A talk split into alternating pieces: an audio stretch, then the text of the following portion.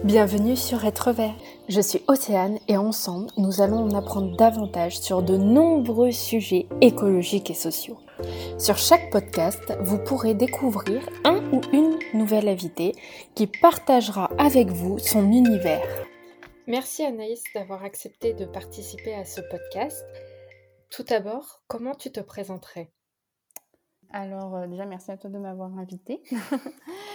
et euh, alors moi, me présenter, moi, j'ai toujours du mal, mais si j'écoute le retour des, de mon entourage, ça serait altruiste, intègre et créative. Voilà. D'accord. Et euh, comment tu présenterais ton projet? Je dirais que Pollen, c'est quand même quelque chose qui me ressemble fortement avec euh, les valeurs que je transmets via, euh, via le concept store. Et tout simplement, c'est vraiment une mise en valeur de l'artisanat, des créateurs français et surtout euh, prôner une. enfin, je vais m'en servir pour, euh, pour valoriser en fait une consommation plus, plus éco-responsable et plus durable. D'accord. Peux-tu nous en dire plus sur Pollen, justement? Alors, c'est un, un concept store éthique, créatif et éco-responsable. C'est-à-dire qu'il y aura toute une partie shop où euh, je vais co-créer avec des artisans et des créateurs euh, des produits faits main en France. Ça peut être euh, du zéro déchet, des accessoires de mode, de la décoration. Mais il y a aussi toute une partie cosmétique où là, c'est impossible quasiment de faire de la co-création parce que c'est hyper réglementé. Et ça serait trop long et trop coûteux pour des petites structures comme celles avec lesquelles je travaille. Et il y a une partie atelier où en fait ce sont mes créations parce que au tout début de Pollen, je m'étais absolument pas dit qu'un jour je vendrais mes propres créations. Mais c'est vrai que j'ai fait des études là-dedans, euh, j'ai fait des études très artistiques et euh, j'ai un métier euh, très créatif de base et c'est vrai que ça me manquait et je me suis dit bah pourquoi pas à côté du shop ouvrir quelque chose qui où soit vraiment que moi et, et voilà. En gros, si je résume, c'est à peu près ça. D'accord. Quel type de produit tu as sur euh, le shop, justement? Alors, on a des bougies, on a des chouchous, des foulards, euh, on a aussi euh, tout ce qui est cosmétique solide, on a du soin pour le visage, pour le corps. On a des, une bouillotte sèche faite en graines de lin 100% dans le nord de la France. on a des, un tote bag, on a des pailles en acier inoxydable, des tasses, euh, voilà quoi. D'accord. Et comment tu choisis euh, les produits qui vont être justement dans le shop? Et alors, euh, ça fonctionne souvent avec un coup de cœur, on va dire. En général, je fais beaucoup de sondages sur Instagram pour vraiment bien cibler ce que veulent, ce que veut la communauté et pour que ce soit comme, enfin, pour nous comme pour les acheteurs, en fait, ça sert à rien de. Enfin, je trouve que c'est un peu dommage d'intégrer un nouveau produit au catalogue et qu'au final, euh, ça, ça plaise à personne. Euh, donc, du coup, souvent, je fais, des, euh, je fais une, présélection. Je demande sur Instagram avec des sondages. Et ensuite, c'est souvent. Alors, soit c'est une idée de produit, je sais pas, ça peut être bon, bah, j'ai envie de rentrer un savon au lait de chèvre. Est-ce que ça irait ou pas? Est-ce que ça conviendrait à la communauté? Oui, non. Si oui, eh ben, je cherche le produit que je veux. Ou alors, des fois, j'ai carrément déjà le produit en tête, j'ai juste besoin d'affiner euh, par rapport à la demande. Et en général, je cherche euh, sur des plateformes euh, qui regroupent des artisans, des créateurs français. Donc, ça va être Etsy, ça va être Encore Store, ça va être même des fois Instagram. et du, coup, après, je prends contact avec les artisans, les créateurs. Et je discute avec eux, voir déjà si le feeling humain passe ou pas, parce que pour moi, c'est très important. Et euh, aussi, bah, s'ils remplissent un peu toutes les cases, toutes les cases que je veux, quoi. S'ils font vraiment du sourcing de matériaux responsables. En textile, moi, je veux au moins du Ecotex, par exemple. Je veux pas, euh, c'est au moins le label minimum que je demande. Euh, pareil pour tout ce qui est cosmétique, je demande comment c'est fabriqué. Enfin, voilà. Et si ça remplit toutes ces cases-là, ben, on y va. D'accord, donc c'est toi qui cherches les créateurs. C'est, est-ce que parfois, justement, c'est l'inverse des créateurs qui viennent te voir en te disant euh, j'ai tel produit, euh, est-ce que ça t'intéresserait? Alors, euh, ça arrivé quelques fois, oui. Alors après, comme de toute façon, on est encore tout petit, je pense qu'on n'a pas encore cette demande, mais ça arrive de plus en plus, oui.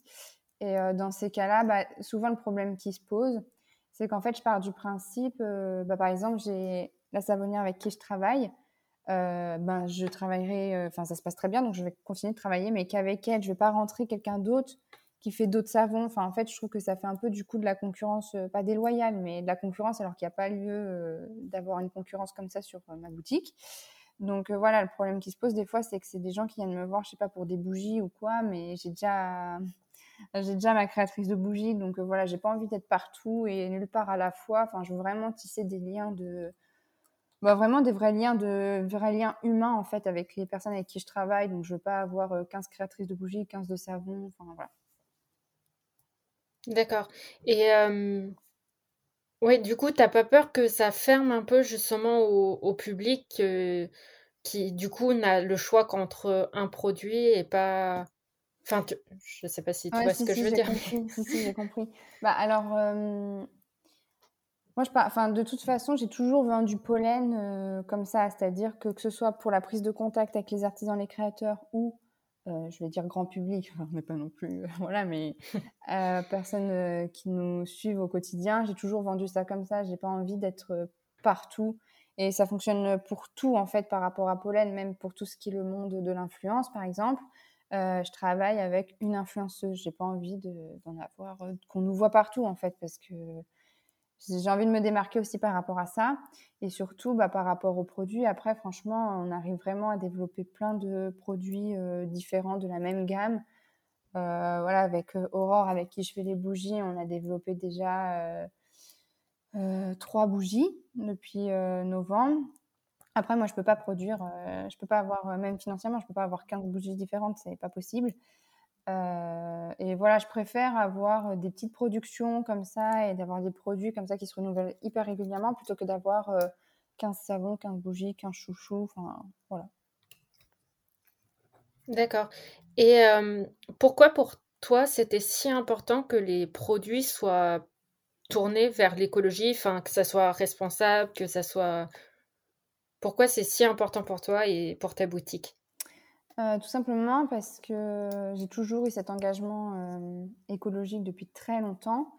Et euh, enfin, on va pas se mentir, maintenant, les méthodes de consommation sont un peu en train de changer, je trouve. moi, je suis partie de la génération qui a grandi avec Amazon, par exemple. Typiquement, on a tout tout de suite en deux jours. Paye pas de fait livraison, c'est des trucs à 5 euros. mais pour autant, est-ce que c'est bon pour ta santé? Ça, non, je pense pas. Euh, et, j'avais vraiment envie, pas juste, ah, je critique pas les autres boutiques, hein, loin de là, mais moi j'avais vraiment envie de laisser une trace, une empreinte euh, sur chaque produit qu'on confectionne avec la boutique. Et euh, je me voyais pas franchement vendre. moi, pour ma conscience, en fait, je ne me voyais pas vendre des trucs toxiques, tu vois, c'était pas possible. Alors du coup, je me suis, c'est pour ça tout, tout enfin après, je pense que ça va avec les valeurs que j'ai moi personnellement. Après après, voilà, il y en a qui vendent des bougies euh, qui sont pas super top quand tu les respires ou quoi, mais il faut de la place pour tout le monde. Mais moi, je partais du principe que c'était vraiment un aspect non négligeable euh, et que je voulais que ça soit au cœur de pollen, en fait. D'accord. Et est-ce que tu peux nous en dire un peu plus sur justement tes valeurs que tu, as en dehors de, de pollen? Euh, bah alors, euh, c'est toujours euh, très, très gênant de parler de soi, mais bon. moi, j'ai toujours voulu apporter quelque chose aux autres. Alors, ça, fait, ça peut paraître très bizarre dit comme ça, mais c'est vrai que j'ai toujours eu un. J'ai toujours voulu avoir un impact social, en fait. j'ai, pour la petite histoire, moi j'ai fait des études dans le graphisme, dans l'architecture, tout ça. Et à la sortie de mon diplôme, comme beaucoup, je n'ai pas trouvé tout de suite un emploi euh, dans mon domaine. Et je me suis retrouvée à travailler en emploi d'été chez Decathlon.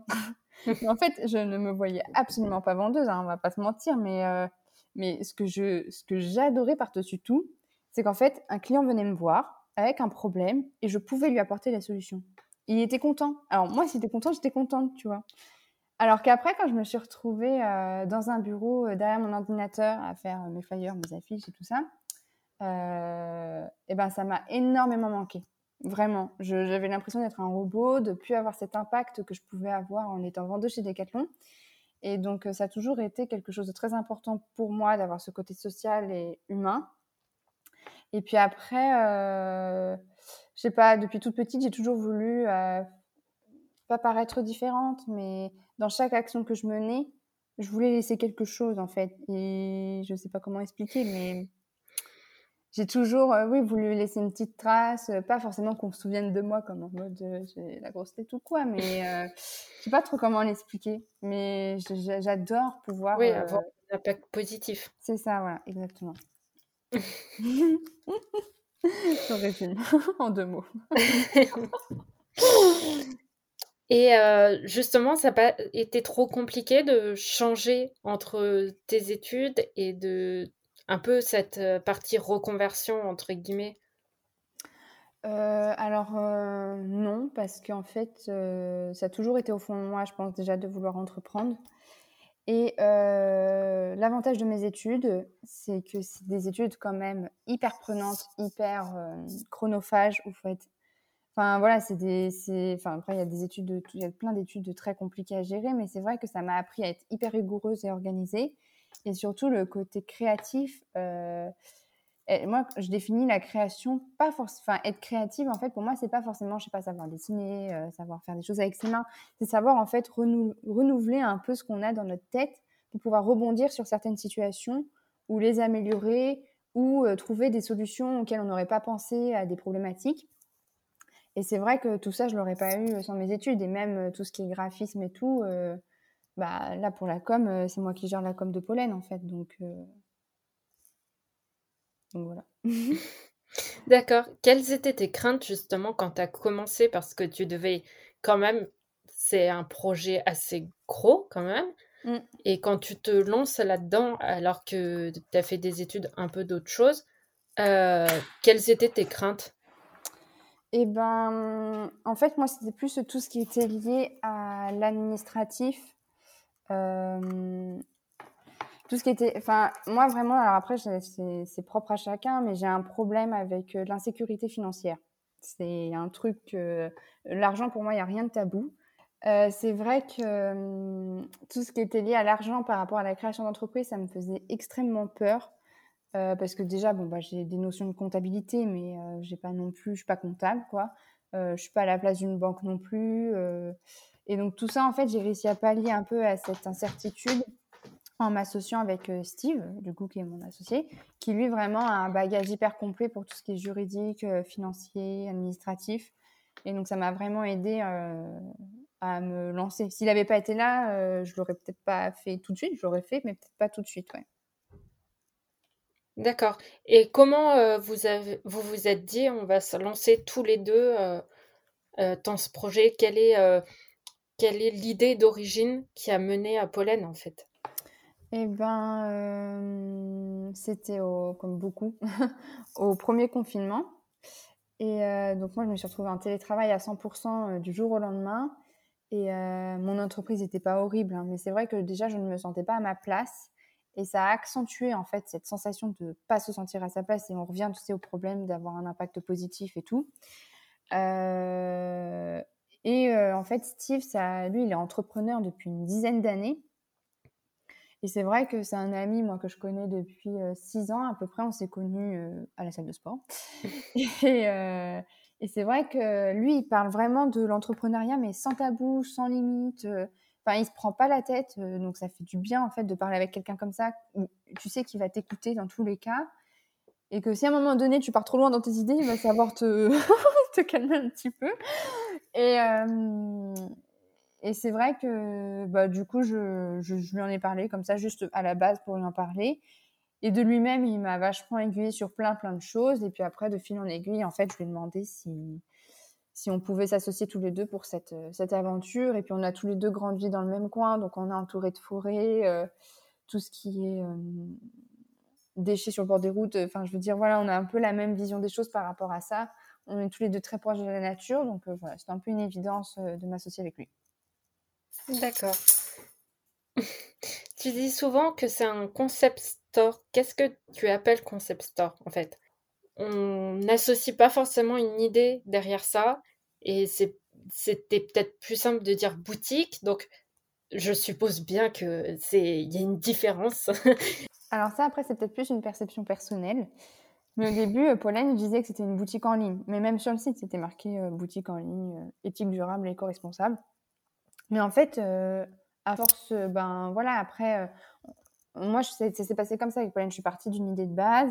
Et voilà, on a évolué, évolué, évolué, évolué. Et euh, c'est vrai qu'à la fin, je me suis dit, mais en fait, c'est plus qu'une boutique en ligne. C'est vraiment, derrière chaque objet, il y a un concept, il y a une idée, il y a une réflexion, il y a de la création. Donc pour moi, c'est parce que boutique, c'est absolument pas péjoratif, mais en fait, pour moi, boutique, je l'associe vraiment, mais c'est vraiment très personnel, à de l'achat-revente, par exemple, où c'est vraiment euh, concept store. En fait, euh, pour moi, ça colle plus à Pollen parce que derrière chaque produit, en fait, il y a vraiment beaucoup de travail. Je dis pas que chez les autres, il n'y en a pas, mais il y a vraiment beaucoup de travail, beaucoup de création, beaucoup de réflexion. Et, euh, et toute la partie shop, en fait, on y a associé aussi l'atelier. Donc, tu vois, en fait, je trouvais que boutique en ligne, c'était ça qualifiait pas assez finalement, c'était pas assez ciblé sur vraiment ce qu'on faisait avec Pollen. D'accord. Oui, c'est vraiment un... Oui, chaque produit en fait a été réfléchi entre mm. toi et, et mm. les artisans, quoi. Ouais, c'est ça, ouais. D'accord. Mm, Qu'est-ce qui compose euh, l'identité principale de ta marque, selon euh, toi? C'est-à-dire bah, Selon toi, comment tu résumerais euh, Pollen en, en trois mots? Oh. une petite tête comme moi, c'est pas facile comme question. en trois mots.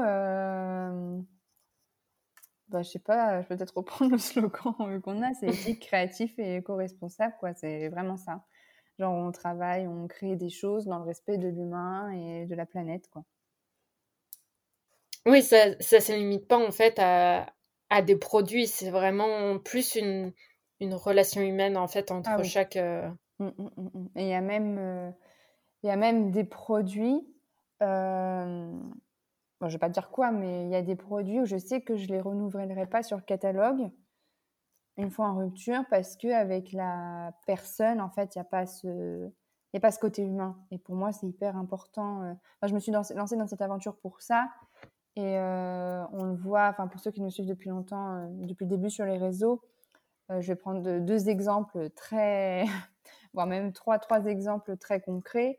Euh, Lorraine, euh, la, personne avec qui je travaille, qui est ma savonnière, Aurore, celle avec qui je fais les bougies, et Emeraude, celle avec qui je fais les accessoires cheveux. Enfin, Lorraine, Aurore, je les vois, enfin, on s'appelle, je sais pas, peut-être toutes les semaines. Enfin, on est devenus amis, en fait. Enfin, c'est... Et sans, sans Pollen, en fait, je les aurais même pas rencontrés, alors que c'est vraiment des personnes formidables. Euh, et, pour moi, c'est hyper important. Je trouve ça beaucoup plus constructif, en fait, que ce soit personnellement, professionnellement, ou même pour l'évolution de la marque, de nos marques, en fait, parce qu'on travaille vraiment ensemble sur plein d'aspects, euh, d'avoir vraiment une relation humaine derrière euh, chaque produit. Oui, c'est, c'est vrai qu'on ne se rend pas compte à quel point le fait de créer quelque chose nous met en contact avec des personnes qui ont les mêmes valeurs mmh. et qui, qui sont très intéressantes et qui, qui apportent beaucoup en fait. Ah bah oui, oui, non, mais ça c'est sûr. Euh. Et pourtant, euh, enfin c'est vrai que en première prise de contact, euh, c'est vrai qu'au tout début, parce que Lorraine et Aurore et Emeraude aussi, c'est vraiment, elles font partie des trois créatrices que j'ai contactées au tout, tout, tout, tout début pour le lancement de Pollen. Et c'est vrai que, bah, du coup, on s'est vu évoluer un peu toutes les trois parce que Lorraine, ça faisait pas très longtemps qu'elle avait ouvert son entreprise et elle a vraiment là, elle fonctionne vraiment très bien depuis six mois à peu près. Euh, Emeraude, j'étais sa première commande de boutique revendeuse. Et Aurore, c'était, elle avait créé son entreprise en juin, quoi. Et nous, moi, je l'ai contactée en septembre. Donc, c'est vrai que plein de petites structures comme ça avec lesquelles je travaille, on a vraiment grandi ensemble. Alors, effectivement, j'ai peut-être beaucoup plus d'attaches personnelles avec celle avec qui on, je travaille depuis le début parce que voilà, ça fait plus longtemps, euh, voilà. Euh, mais c'est vrai que même maintenant, quand je contacte de nouvelles personnes et tout, je leur dis vraiment que il y a vraiment des points non négociables en fait, euh, parce que je veux travailler sur des bases hyper solides et hyper sereines et humaines. Et je leur dis vraiment, si, si, si vous, c'est pas comme ça que vous voulez travailler, en fait, bah, c'est pas grave, tant pis, on passe à autre chose. Et puis, et puis voilà quoi. Enfin, après, bien sûr, je vais pas demander à tout le monde qu'on s'appelle toutes les semaines. Mais c'est vrai que j'aime bien, euh, j'aime bien savoir que quand on échange ensemble, euh, tout se passe bien des deux côtés quoi.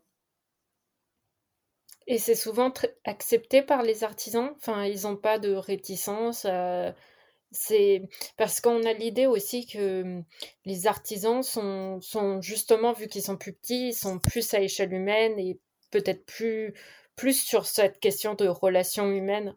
Et est-ce que c'est ce que tu ressens quand tu fais tes démarchages? Oui, oui. Alors il y en a, bah, il y en a eu certains où, où j'ai même jamais pu contacter en fait le créateur, mais là c'est plus, c'est une autre échelle, c'est plus des petites entreprises que des petits artisans créateurs. Euh, mais c'est vrai que, bon, après, euh, voilà, je pense que je suis pas la pire. Euh, enfin, je veux dire, ils me donnent des prix, je rediscute jamais les prix parce que je pars du principe que s'ils me donnent un prix, c'est que c'est le bon prix. voilà, moi, ma marge, après, je l'adapte en fonction. Hein, il n'y a pas de.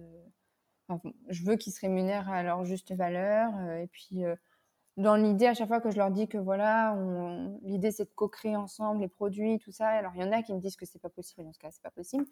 Euh, mais la plupart, en fait, ils adorent justement. J'ai l'impression qu'en fait, ça leur apporte un peu un nouveau challenge par rapport à d'autres boutiques revendeuses ou, ou d'autres contacts plus professionnels en fait qu'ils peuvent avoir. D'accord. Et toi, tu fais aussi une partie de création euh, que tu fais toi, en fait. Mmh. Et est-ce que tu peux nous en parler un peu, du coup?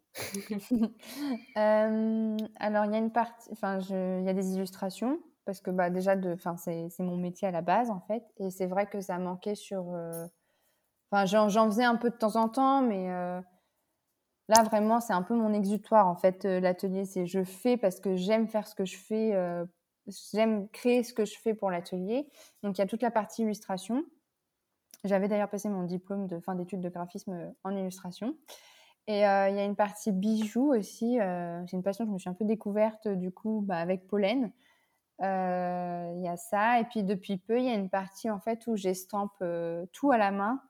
Donc, il y a une collection de bijoux, évidemment, mais il y a aussi des rondes serviettes, euh, des petites coupelles, je suis en train de voir pour essayer d'agrandir la gamme, mais voilà, à peu près, euh, à peu près ce que je fais. J'aime beaucoup, en fait, le côté très personnalisé euh, et les bijoux, les illustrations et les, stampages, je trouve que tout, tout raconte une histoire, en fait, et c'est une transmission que j'adore faire à travers bah, les objets que je crée, en fait. D'accord. Et qu'est-ce qui t'a donné envie de te tourner justement vers, euh, bah, pas l'illustration parce que c'était ton métier, mais vers euh, les bijoux et, et l'autre technique Alors, ça a d'abord été les bijoux. Euh, les bijoux, en fait, c'est parce que j'ai toujours beaucoup aimé les bijoux. je suis pas mal de créatrices de bijoux, moi, personnellement, sur Instagram. Et c'est vrai que c'est. Je trouve que Enfin, il y a le textile et tout, mais franchement, en couturière, je suis vraiment très très nulle, donc je ne me voyais pas faire euh, quoi que ce soit. Mais c'est vrai que les bijoux, je trouve que c'est euh, un objet qu'on peut vachement s'approprier, en fait, que ce soit en tant que créatrice ou en tant que consommateur. Donc c'est pour ça que j'ai décidé de me tourner, euh, me tourner vers ça. Et puis tout ce qui est estampage, c'est le côté très personnalisé, en fait, que, que j'adore. Et l'idée, en fait, elle est venue en discutant avec bah, Aurore, qui fait les bougies, parce qu'elle elle fait aussi des cuillères les cuillères avec des petits messages à l'intérieur. On en voit pas mal. Elle me disait, mais franchement, Anaïs, toi qui adore le côté très personnalisé, mais fais ça. Et donc, du coup, elle m'a aidé à me former sur la technique et voilà. Et ça t'a plu Ouais. Ah ouais, non, j'adore. Euh, j'adore parce que les gens, ils viennent vous voir, en fait, ils disent, ah, j'ai une idée à offrir pour telle ou telle personne, ou pour moi personnellement, parce que je veux que quelque chose soit retranscrit de manière euh, durable. Et donc, du coup, c'est vrai que c'est quand même. Euh, enfin, c'est hyper chouette de participer à quelque chose dans la vie de quelqu'un, en fait, du coup, à travers ces petits objets. Oui, du coup, tu retournes à, l'idée euh, dont on parlait tout à l'heure de rendre un service euh, qui impacte la vie de la personne, en fait. Ouais, c'est ça, ouais, tout à fait. Quelles sont les grandes leçons que tu as appris via cette expérience de créer Pollen? Euh, euh, bah, que hum, rien n'est acquis, déjà, ça c'est sûr. Et surtout aussi, euh, enfin, il y a eu des bonnes et des moins bonnes expériences, mais déjà, toujours tirer le, côté positif de chaque chose, c'est hyper important, je trouve, dans tout ce qui est entrepreneuriat. Parce que sinon, on n'avance pas. Enfin, si on reste. Bon, je dis pas que c'est tous les jours facile. Il y a vraiment des hauts et des bas tout le temps. Hein. C'est voilà, surtout, je pense quand on est jeune et tout. Euh, mais c'est vrai que trouver sa place, c'est pas facile. Euh, mais pour moi, il faut trouver le petit truc qui fait qu'on va se démarquer du reste. Et c'est là qu'on va réussir à briller pour ce qu'on veut. Et, euh, surtout, écouter son instinct, en fait. moi, c'est vrai qu'il y a certaines situations où je ne vais pas écouter. je le regrette beaucoup. mais c'est vrai que tout ça, en fait, je trouve, c'est apprendre à s'écouter sans trop s'écouter, en fait. Apprendre à s'écouter par rapport à ce qu'on veut vraiment pour la vie de notre entreprise, mais aussi pas s'écouter quand ça va mal, en fait. Parce qu'évidemment qu'un jour, ça ira mal, que tous les jours seront pas bons quand on a son entreprise, mais pour autant, il faut se rappeler pourquoi on le fait et, et, où on veut aller avec ça. Et pour moi, il n'y a que comme ça qu'il faut avancer. Donc vraiment, ça fait vraiment travailler sur euh, notre manière de voir les choses, de voir la vie et tout ça, quoi. Est-ce que justement tu peux nous raconter une ou deux anecdotes de choses qui se sont passées différemment de ce que tu t'attendais, que ce soit en positif ou en négatif? Euh, alors, je vais commencer par le négatif, mais il n'y en a pas eu, négatif, il n'y a vraiment pas eu grand chose, mais euh, je ne sais pas trop comment je peux en parler. Mais on a eu une expérience dans la presse euh, au printemps. Euh, ça a été une grosse erreur euh, stratégique de notre part, franchement. Tous les torts ne sont pas de leur côté. Bien sûr que quand la presse nous contacte et tout, ils nous vendent beaucoup de rêves pour nous, les petites entreprises. mais si je pouvais donner un conseil, sans citer personne, vraiment avant de se lancer dans tout ce qui est média presse, donc ça va être la presse grand public sur Internet, mais aussi bien presse papier, je pense pas que pour euh, les petites entreprises comme nous, ce soit euh, le combo gagnant en fait, parce que, parce tout simplement ça coûte extrêmement cher et que ça ne rapporte, ça, ne se rentabilise pas en fait. C'est très bien pour les grandes entreprises qui ont un budget comme de ouf à l'année et voilà qu'ils ont, ils ont rien à perdre financièrement, mais nous ça a été très compliqué. On a mis énormément de temps euh, à rebondir financièrement en fait pour pouvoir pallier en fait à cette erreur stratégique. Voilà et et ben sinon, en positif, euh, bah, c'est tout. Euh, euh, comment expliquer le positif Non, bah après, bah, justement, pour continuer dans les médias, on a aussi collaboré avec une influenceuse là en, cet été. Et si je pouvais aussi donner un conseil par rapport à ça, c'est vraiment trouver la personne, la créatrice ou le créateur de contenu qui partagent les mêmes valeurs que nous, parce qu'en fait, ces valeurs vont se retrouver aussi dans sa cible, et donc sa cible va être sensiblement la même que nous. Et euh, nous, on a collaboré avec Oran en fin juillet, début août, et ça a été, euh, ça a été fabuleux parce que ça a été encore une fois une relation de travail euh, géniale. Et, et, derrière, elle nous a ramené une communauté aussi. Elle, nous a permis d'agrandir notre communauté en fait avec des personnes qui partagent vraiment les mêmes valeurs que nous. Et bon, ça c'est bien et pas bien, mais on avait aussi, on s'est rendu compte aussi avec les concours qu'il y a sur les réseaux sociaux, qu'il y a beaucoup de personnes. moi, c'est vraiment un milieu assez obscur que je ne connais pas sur les réseaux sociaux parce que je ne suis pas comme ça. Mais il y a des personnes qui peuvent participer. Franchement, j'ai compté une fois entre 25 et 30 concours la journée. et là, quand j'ai vu ça, je me suis dit, il y a un problème parce que, en gros, ça me dérangeait personnellement que ce soit des personnes comme ça qui gagnent le lot qu'on propose alors que derrière, il y a des personnes qui partagent vraiment les mêmes valeurs que nous, qui sont là depuis super longtemps et qui, vont passer à côté, en fait, ça se trouve du gain. Donc ça, c'était une problématique qui se posait énormément et pour moi, c'était pas très positif par rapport à Pollen parce qu'en gros, c'était un peu un côté surconsommation que moi, je veux absolument pas euh, promouvoir euh, via Pollen, mais à côté de ça, il faut aussi côté garder impartial. Et ça, vraiment, ça a été un problème qui s'est posé parce que je dis, mais comment je fais? Comment je fais, en fait, pour que les personnes qui participent soient les bonnes personnes, mais tout en laissant ouvert le concours à tout le monde en fait? Et donc du coup, euh, là, on va mettre en place, euh, on va faire sous forme de challenge en fait. Euh, on va dire bon bah pour participer à ce concours-là, dans les conditions, comme d'habitude, il faut que vous soyez abonné, vous partagez ça, ça, ça, et je sais pas, vous m'envoyez une photo de votre dernière balade où vous avez ramassé tant de déchets. Je sais pas, tu vois un truc comme ça, encore une fois avec un impact. Et pour vraiment inclure les personnes qui veulent participer, vraiment les inclure en fait dans les valeurs de pollen, pas juste participer pour participer. D'accord, oui, c'est une bonne idée pour, euh, pour limiter tout en laissant ouvert à tout le monde. C'est ça, ouais, voilà, c'est ça, exactement. Euh, justement, tu parlais du ramassage des déchets. J'ai vu que tu en avais organisé une, enfin un ramassage euh, il y a quelques années. Est-ce que tu continues à en faire? Est-ce que ça continue à se faire dans ta ville euh, Justement, ils ont pris l'habitude ou ça se passe comment? Oui, oui. Alors euh, au début, on faisait, je sais pas, je crois que ça a duré 5-6 ans comme ça, où ils faisaient une année sur deux.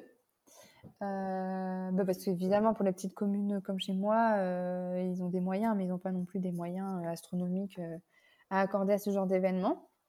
Et après, en fait, ils ont réussi à mettre en place des partenariats avec des structures qui fournissent les sacs poubelles, les gants, qui mettent à disposition les bennes, tout ça. Et donc là, du coup, ils le font ouais, tous les ans. Et tous les ans, moi, j'y vais. j'y suis allée cette année. Là, c'est au printemps en général. Et on ramasse une quantité de choses astronomiques. Mais oui, du coup, je, je, continue de participer. voilà. D'accord. Et du coup, justement, pour limiter les déchets, est-ce que au niveau de l'envoi de pollen, ça a dû te poser aussi des questions d'organisation, non? Mmh, mmh, tout à fait. Alors, déjà, bah, tous nos envois se font dans des cartons, donc on peut le recycler. moi, il y a juste encore un problème qui se pose. J'ai pris du scotch en craft, mais effectivement, la colle reste nocive. Donc, je suis en train d'essayer de trouver des solutions pour avoir des cartons qui s'emboîtent tout seuls. Même moi, pour une question logistique, c'est plus rapide. Euh, donc, à voir. J'ai du papier de soie. Et aussi, euh, j'ai deux options de calage, on va dire. J'ai une option, c'est des euh, boules de maïs en fait qui sont biodégradables. On les met dans l'eau et c'est biodégradable. mais aussi, ça, je m'en sers vraiment pour les gros colis avec des trucs hyper fragiles. Mais sinon, depuis quelques mois, là, je récupère euh, où je peux partout des prospectus publicitaires. Je les broie et en fait, je m'en sers pour caler mes colis. de toute façon, je me suis dit, les prospectus, dans tous les cas, leur fin de vie, c'est d'être jetés. Alors, je me dis plutôt que de les jeter tout de suite, eh ben, je peux peut-être leur donner encore une dernière chance de vivre pour quelque chose de bien. et de, voilà, du coup, je, ça me prend énormément de temps de tout broyer et tout, mais euh, bon.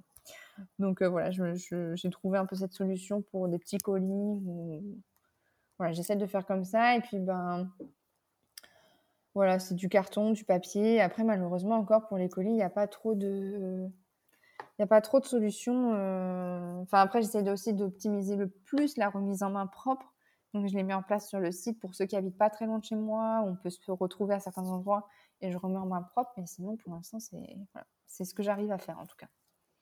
Et est-ce que du coup, ça t'a posé euh, des questions aussi pour euh, leur lors de création de partenariats avec euh, les artisans, de dire bah, là, niveau déchets, c'est pas top ou... Euh, bah alors après, euh, par exemple, je vais reprendre un exemple très concret, hein, c'est comme ça que ça parle aux gens, mais Lorraine qui fait les savons, elle, elle va chercher par exemple son lait de chèvre dans une ferme à côté de chez elle. il y avait le problème des huiles essentielles qui pouvaient se poser parce que c'est pas très bon pour l'océan euh, après, elle essaie de toujours en trouver les moins nocifs possibles. Et franchement, dans ces savons, non, mais euh, quasiment pas. Mais à un moment donné, on est obligé d'en mettre en fait pour les bienfaits euh, naturels.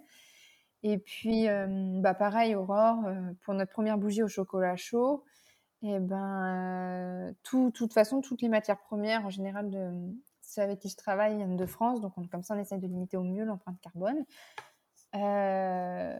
Et Aurore, par exemple, bah, les fèves de cacao qu'elle a mis sur les bougies, elle a été chercher euh, chez un artisan chocolatier à côté de chez nous. Enfin, voilà, il y a plein de petits trucs comme ça qu'on arrive à mettre en place. Après, tout ce qui est empreinte carbone et tout, malheureusement, on n'est pas. Euh, bah, c'est un peu indépendant de nous, quoi. Du coup. Non, je c'est plutôt aux artisans qui, je sais pas si certains artisans le font, mais qui auraient tendance à emballer dans du plastique, à, ah avoir une, euh, une façon de produire ou mmh. une façon plutôt d'emballer qui est ah, quand même euh, assez impactante. Non, franchement, les seules choses où j'ai du papier bulle, mais moi dans ce cas-là, en fait, je le garde après pour le renvoyer au client. Ça va être tout ce qui va être. J'ai un spray visage dans un flacon en verre. ça, bah, c'était emballé dans du papier bulle, mais parce qu'en fait, on n'a pas le choix. À un moment donné, il ne mmh. faut pas que le truc il se pète. Et de toute façon, moi, je m'en resserre quand je l'envoie au client. Du coup, je garde tout le papier bulle. Euh, et sinon, non, à chaque fois, c'est emballé dans du papier de soie. Ou, moi, quand je peux aller chercher, euh, je vais chercher en fait les produits. Donc, euh, il n'y a pas le côté. C'est ça qui est pas pratique aussi, c'est que malheureusement, tous les transporteurs et tous les organismes qui nous entourent pour acheminer les colis, eux, fragiles, pas fragiles, ils en ont rien à faire. Hein. donc, donc c'est vrai que des fois, le papier bulle, c'est inévitable, mais c'est très très rare quand même. On arrive à trouver avec les billes de calage et tout, on arrive à s'en sortir. Il faut vraiment que ce soit très fragile pour, euh, pour emballer dans du papier bulle, mais sinon, euh, ça va. D'accord. Et euh, quel document, que ce soit livre, site ou choses comme ça, tu conseillerais aux auditeurs qui souhaiteraient ouvrir leur boutique ou s'intéresser plus à l'écologie ou enfin s'intéresser un peu à, ce milieu? Moi, j'ai le livre Zéro déchet de Julie. Je pour les noms. Zéro déchet. non, bah, je sais plus. Mais c'est un livre Zéro déchet. Il est hyper connu. où en gros, ça aborde toutes les thématiques dans la maison, dans la salle de bain, dans la cuisine tout ça, ils font aussi un bilan en fait de. Et il est remis, il est remis à jour hyper régulièrement. Donc à chaque fois introduction de livre, en fait, euh, il y a le bilan en fait, euh, je sais pas sur euh, les océans, sur la terre, sur les forêts, tout ça. ça, je m'en sers beaucoup pour ma petite rubrique l'étiquette. Et puis après, en fait, je regarde vachement sur internet aussi. J'ai, j'ai mon flux RSS là, où j'ai un tableau de bord avec plein de sites sur l'écologie. Je regarde vachement de blogs après, voilà, quand j'ai une question très précise, en fait, euh, je tape sur Internet et souvent, je tombe sur des, soit des comptes rendus d'organismes ou des choses comme ça. Puis après, pour tout ce qui est vraiment entreprise, euh, j'ai un blog, une entreprise aussi, c'est une entreprise, qui est vraiment hyper euh, bien, enfin, tout est bien fait, tout est hyper bien renseigné. Ça s'appelle I Don't Think I Feel de Julia Couder. Euh, et, c'est une mine d'informations en fait. C'est génial parce que elle aborde les choses avec beaucoup de simplicité, que ce soit la comptabilité, la gestion d'entreprise, la facturation, les clients, euh, son rapport à sa société et tout ça. Euh, donc ça c'est vraiment. Je sais que quand j'ai une question, là je suis en train de voir, je train, je suis dans la démarche pour créer une deuxième entreprise pour moi. Et c'est vrai que j'ai suivi une de ses formations et j'ai lu vachement de choses sur son blog qui m'ont vachement aidé pour bien aborder les choses sereinement en fait. D'accord. Tu parlais de ta rubrique étiquette. Mmh. Qu'est-ce que c'est? Euh, bah, alors tous les mercredis, en fait, je fais un post qui s'appelle, euh, l'étiquette et en fait, à la base, euh, c'était, bah, vraiment avoir apporté un côté informatif, pédagogique, éducatif, en fait, sur le compte, de Pollen et donc en fait, ça aborde plein de choses, je m'en sers, bah, je sais pas, par exemple, pour parler de plein de choses de manière très transparente, en fait, je vois ça comme ça. Donc j'ai parlé euh, bah, du rapport à l'argent euh, dans les entreprises euh, éthiques, les marges, ce que c'est un consommateur responsable, les labels textiles, les labels cosmétiques, des choses comme ça en fait. D'accord, donc oui, j'invite forcément les auditeurs à suivre le compte Instagram de Pollen et à aller voir le site internet. Je mettrai tous les liens, comme d'habitude, dans la barre de description du podcast. Je te remercie beaucoup euh, d'avoir euh, participé à ce podcast. Bah, merci à toi. je vous invite par ailleurs à venir rejoindre le compte Instagram Être Vert et je vous dis à bientôt pour un nouveau podcast.